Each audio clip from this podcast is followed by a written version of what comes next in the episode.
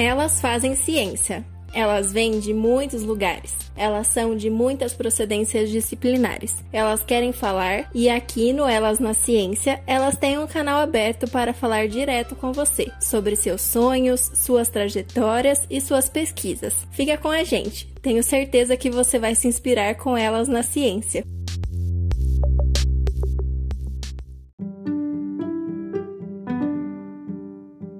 Bom dia, boa tarde ou boa noite, dependendo do horário que você está nos ouvindo. Estamos no quarto episódio do podcast Elas na Ciência e hoje eu tenho o prazer enorme de receber a minha amiga Ana Carvalho. Nós duas nos conhecemos há quase 12 anos, nós estudamos juntas no ensino fundamental e eu fico honrada de ter essa conversa com ela. A Ana é arquiteta e está fazendo mestrado pela Escola Politécnica Federal de Lausanne, na Suíça. Vocês me desculpem o francês, mas eu nunca estudei francês, então deve ter saído um pouco estranho o nome dessa cidade. Bom, Ana, acho que para mim e para os ouvintes, a curiosidade dessa primeira pergunta é a mesma. Você poderia falar a sua trajetória desde a graduação até chegar nesse mestrado na Suíça?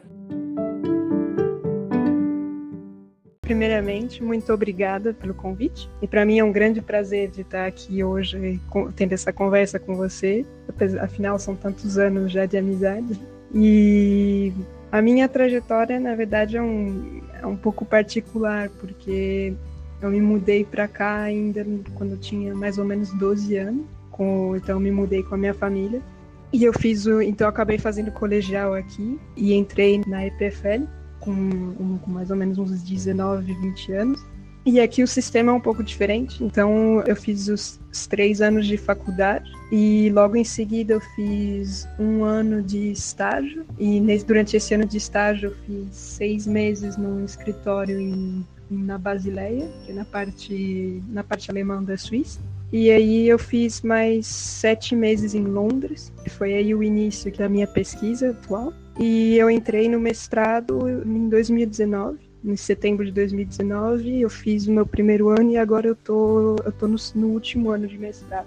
Que ótimo, Ana! E você poderia agora nos falar o tema que você está desenvolvendo a sua pesquisa?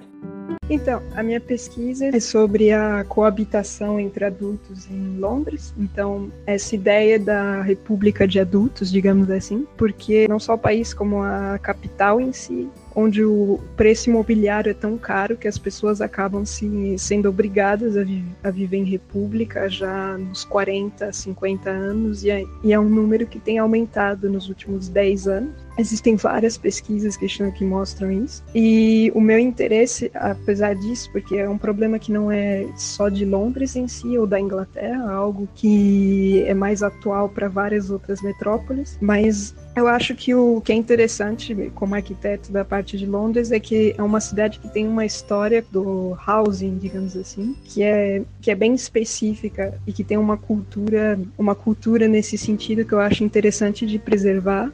Então a minha ideia seria com essa pesquisa de é de entender se seria possível de reutilizar esses prédios, por exemplo, que da época vitoriana ou da época depois da guerra, que foram construídos justamente para tentar resolver esse problema da crise, da crise da falta de lugares para se morar. Se a gente não poderia reutilizar, mudar eles para que eles possam ser, se adaptar melhor a esse tipo de modo de vida coletivo que não que às vezes não é fácil. E como que está sendo esse processo de adaptação dos prédios para esse estilo de vida de compartilhamento de moradia? Você poderia falar quantos anos mais ou menos já tem esses prédios? Acho assim, depende do tipo de prédio, porque são várias épocas diferentes. Eu, eu acredito que a, que a crise imobiliária em si de Londres é algo que, na verdade, já existe há mais de um, de um século. Não é tão recente quanto parece. É porque existiram, existiram vários fatores na história que, que fizeram a gente chegar até aqui. Mas, é, por exemplo, as casas vitorianas, se alguém já viu fotos, são essas casas que são coladinhas uma na outra, que você pode ver o tijolo, esses tijolinhos aparentes, que são, elas são bem bonitinhas.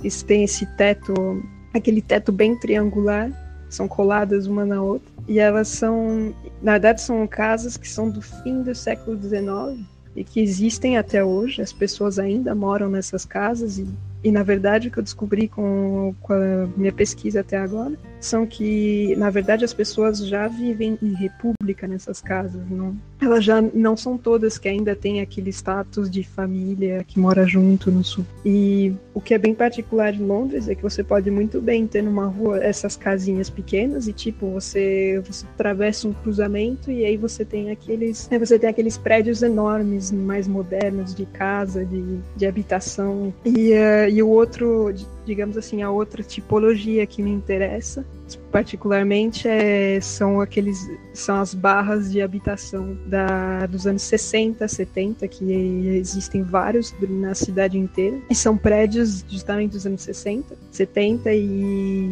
e que até hoje as pessoas continuam morando ali. No... E o que é interessante desse, dessas tipologias é que elas, é que na verdade elas são bastante flexíveis, porque pelo fato delas serem desenvolvidas em altura, por exemplo, essas casas vitorianas, elas são bastante estreitas, mas elas são bastante altas também, o que deixa elas mais flexíveis, porque você pode facilmente criar mais quartos, você pode facilmente é, decidir de, de, de, de que talvez as três casas juntas já são já são uma coisa só e você faz um corredor entre elas, elas assim. E é por isso que eu acho que elas são interessantes de serem readaptadas. Hoje em dia, por enquanto, não, pelo, pelo que eu pesquisei até então, as pessoas já moram em república nesses lugares, é só que só que elas não foram, digamos que o design de, de origem delas não foi feito para isso. Então, às vezes, em alguma maneira como a gente usa a casa em si, a habitação, às vezes não cria conflitos que poderiam, que talvez poderiam ser evitados, digamos assim. Entendi, Ana. E há algum movimento social para que esses locais sejam adaptados de maneira correta? Há uma abertura para os arquitetos e para os profissionais da área irem nesses locais, trabalharem, ou ainda não? Tem alguma lei também que possa garantir eh, esse trabalho? A sua pergunta é bastante interessante. Na verdade, essa questão da coabitação é algo que tem sido bastante recente, digamos assim, na cultura dos arquitetos, pelo menos por aqui. É algo que, por enquanto, não se fala tanto assim. É meio que ainda está começando timidamente. Por exemplo, aqui na Suíça já existem alguns arquitetos que construíram prédios pensando nisso, mas a impressão que eu tenho é que está longe de ser a norma por enquanto. É, por enquanto a maioria ainda é nesse sentido de nós fazemos apartamentos para famílias de tantas pessoas, com tantos metros quadrados, às vezes estúdio, a gente faz estúdios, e, é, e é assim como tem sido há anos. E, então, para falar a verdade, não tem uma parte na minha pesquisa que eu falo sobre exemplos que existem, e na verdade foi bastante difícil de achar exemplos desse tipo de pensamento no, nos, em prédios, especialmente em prédios existentes, porque então eu tenho, eu tenho a impressão de que não é algo comum por enquanto, não, não se existem, digamos, movimentos sociais querendo adaptar os prédios nesse sentido, mas existe, eu tive, eu tive a ocasião de entrevistar algumas pessoas e que moram nesses prédios e é, na verdade a indignação não é por conta do prédio em si, muitas vezes, mas é, mas é também pelo, pelo fato de não poder morar sozinho. Então, na verdade, o que existe é uma frustração do fato de que em, você é obrigado a morar em numa república, digamos, porque por razões econômicas. E na verdade eu acredito que como arquiteto a gente não tem o poder de mudar a economia em si, mas nós podemos reagir à, à maneira do, à maneira que as coisas são feitas. E eu acho que eu acredito que existe um potencial não só nesses prédios em si, mas um potencial nesse, nesse modo de vida coletivo, que poderia ser muito mais explorado, que poderia ser feito de uma maneira mais poética, que não precisa ser só algo que a gente é obrigado a aceitar e é assim, é a vida. E eu acredito que é uma oportunidade para nós arquitetos de explorar um novo mundo doméstico, digamos assim. E que talvez assim podemos dar mais privacidade para essas pessoas, ou mais para que elas se sintam mais à vontade com o fato de viver numa república e para que não para que o fato de não ter o seu estúdio sozinho não seja uma frustração tão grande, digamos. E você sabe nos falar qual a classe social desses moradores que pertencem a esses locais que você está explicando para gente? Olha, na situação de Londres foi, foi bem difícil achar um número exato, uma, uma análise, uma estatística exata. Mas se você for na internet procurar artigos, por exemplo, do The Guardian, ou Telegraph, ou você vai achar que facilmente não é só não é um problema só de classes, digamos, pobres. Assim. Por exemplo, você os arquitetos com quem eu trabalhei no escritório, todos todos moravam em, em república, porque são pessoas que fizeram fizeram faculdade, fizeram mestrado, têm um trabalho normal, digamos assim, uma coisa estável. Assim. E alguns dos engenheiros que trabalhavam que trabalhavam com a gente também. E na pesquisa, na pesquisa que eu fiz, eu, quando eu achei, eu procurei artigos, muitas vezes as pessoas que apareciam nesses artigos, na verdade, não eram só pessoas que, ah, que tinham, digamos, empregos que, ganha, que pagavam menos. Tinha, por exemplo, eu achei num artigo um fotógrafo que ganhava bastante, eu achei um, uma outra profissional que, na verdade, tinha, medo, tinha até conseguido comprar uma casa fora de Londres antes de se mudar. Então, eu diria, pelo, por, por essas informações que, infelizmente, eu gostaria que pudessem ser mais precisas, mas na situação atual e com o pouco de tempo que eu tenho à disposição para essa pesquisa, apesar, afinal, são só, são só quatro, cinco meses, eu, infelizmente não, não pude achar nenhum dado estatístico que seja, ah, ok, certeza, é isso, mas digamos da experiência que eu tive lá e da, de todos os artigos que eu achei, que eu procurei, a impressão que eu tenho é que não é só um problema de de, falta de, de, de ganhar menos, assim. Entendi, Ana. Então não daria, por exemplo, para gente selecionar uma classe social, por exemplo, mais pobre da sociedade, para falar que eles moram nesses locais, né? Eu queria então que você falasse um pouquinho como que foi esse trabalho de campo, quais foram as sensações que você teve ao conversar com essas pessoas, que você tirou de proveito desse trabalho de campo, como que foi assim para você mesmo, sabe? É, o que eu quero dizer é que não, dá, não dá para generalizar e falar que é só ah, quem mora em, em república é só quem não tem dinheiro, ah, é só é só quem trabalha no caixa, porque não é verdade.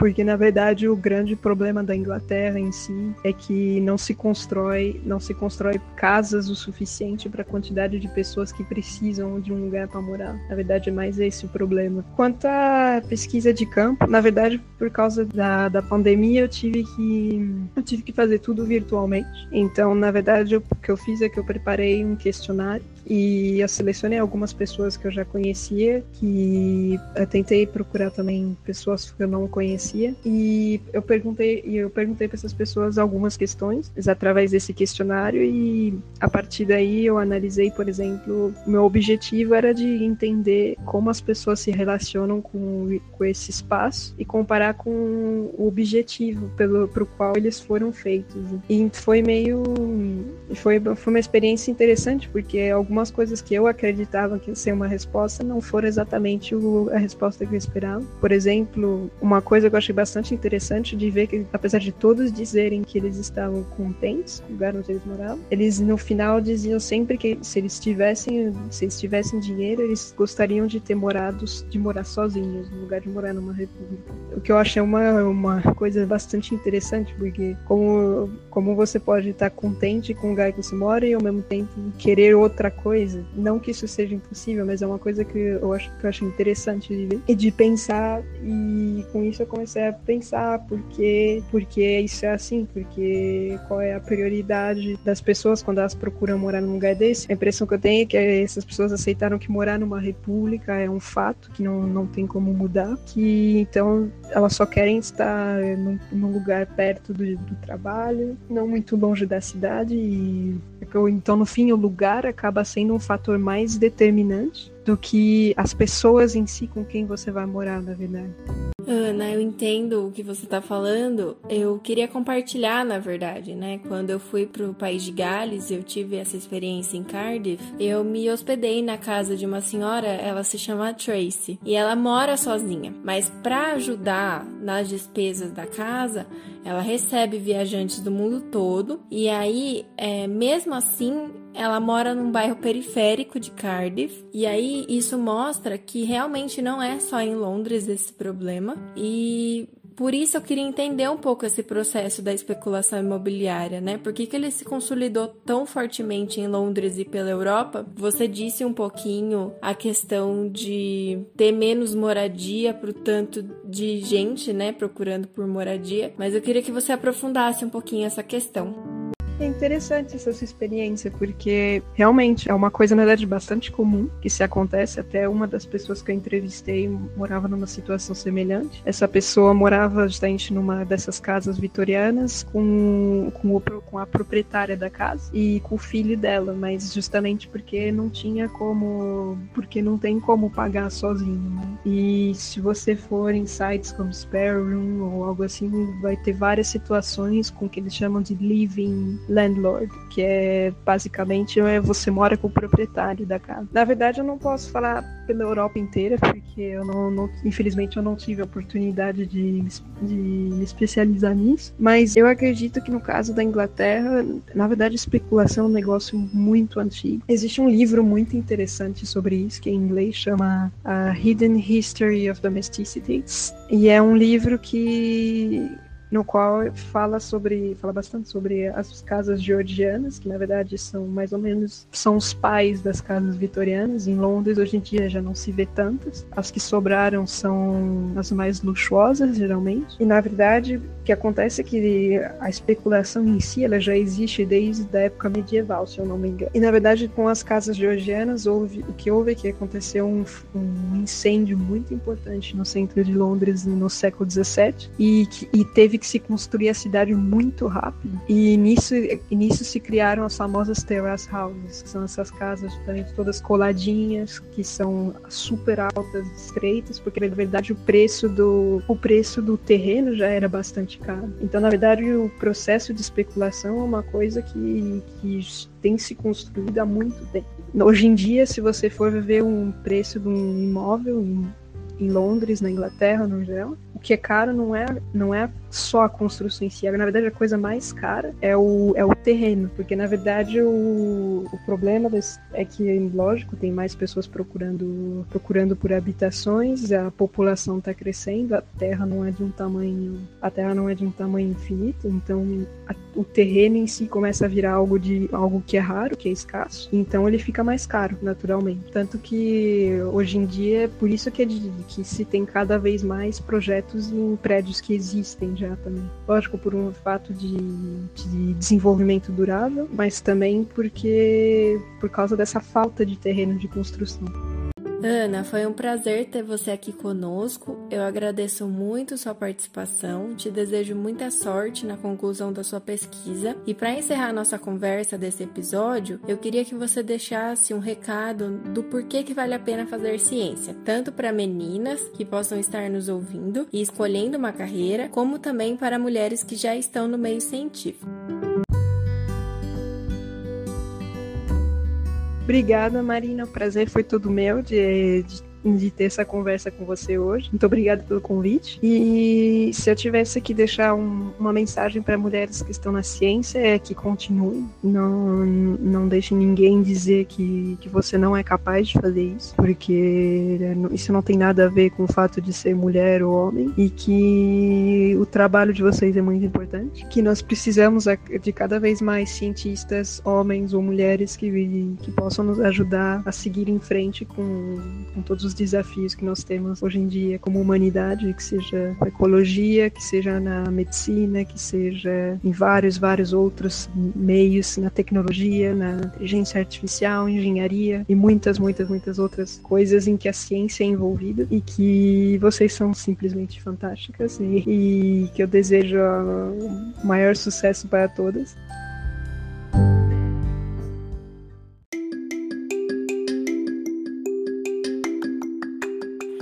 Nosso Instagram é @elasnaciência. Siga a gente. Lá nós avisamos quem será nossa próxima convidada. A arte deste podcast foi feita por Larissa Oliveira. A revisão é feita por Nicole Mourad e as nossas redes sociais são organizadas por Juliana Oliveira. Agradeço você por nos ouvir e pela sua companhia. Até semana que vem.